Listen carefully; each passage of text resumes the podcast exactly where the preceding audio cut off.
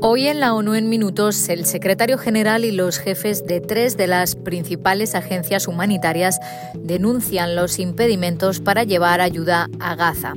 Antonio Guterres además ha alertado del riesgo de un conflicto más amplio en Oriente Medio y ha vuelto a pedir un alto el fuego.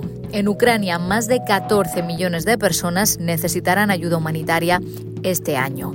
Y UNICEF alerta de que la tasa de homicidios de niños en Ecuador se ha disparado. Un saludo de Beatriz Barral. El secretario general advierte que las tensiones en toda la región de Oriente Medio se están desbordando y pronto pueden ser imposibles de contener.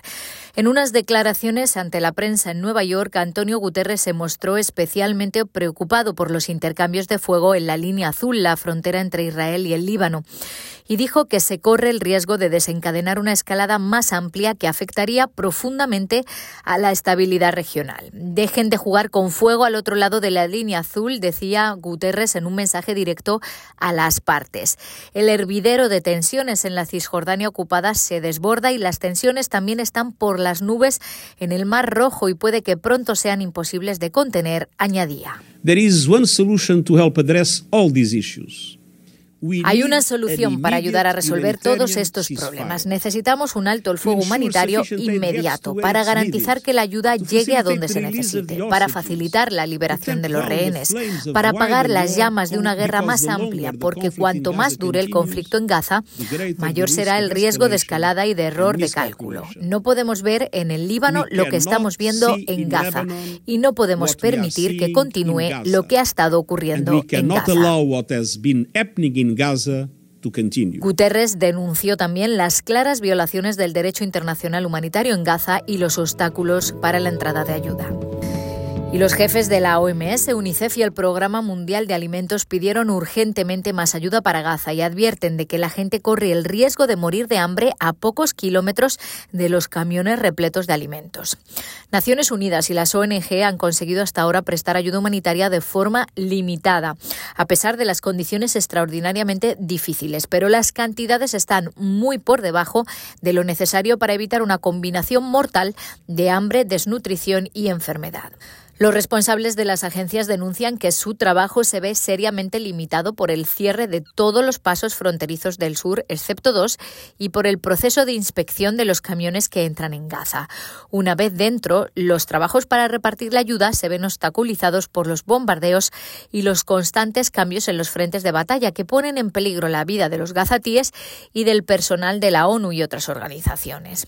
Cada hora perdida pone en peligro innumerables vidas. Podemos mantener a raya la hambruna, pero solo si podemos entregar suministros suficientes y tener un acceso seguro a todos los necesitados, estén donde estén, declaró la directora ejecutiva del Programa Mundial de Alimentos, Cindy McCain.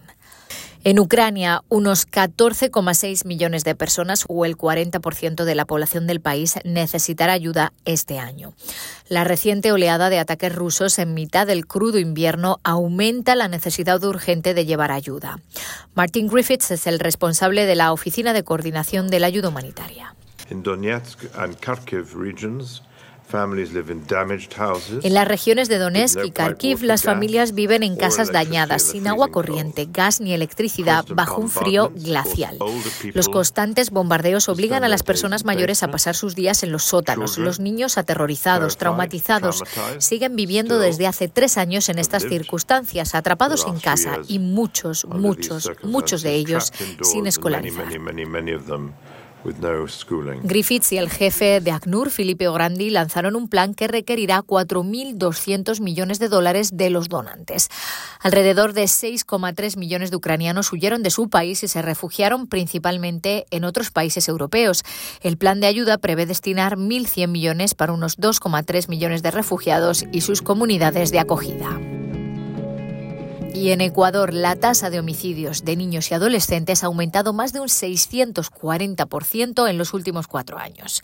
Según las últimas estimaciones del Ministerio del Interior de Ecuador, recogidas por UNICEF, al menos 770 homicidios de niños, niñas y adolescentes fueron registrados en el país en 2023, un aumento drástico del 640% con respecto a los 104 casos en 2019. La agencia explica que también se reporta un aumento del reclutamiento forzado de adolescentes por parte de grupos armados. Además, preocupa el creciente número de personal médico, maestros y directores de escuelas amenazados, extorsionados y asesinados. El aumento de la violencia ha hecho cerrar temporalmente escuelas por todo el país y ha dejado a más de 4,3 millones de niños y adolescentes sin clases. Hasta aquí las noticias más destacadas de las Naciones Unidas.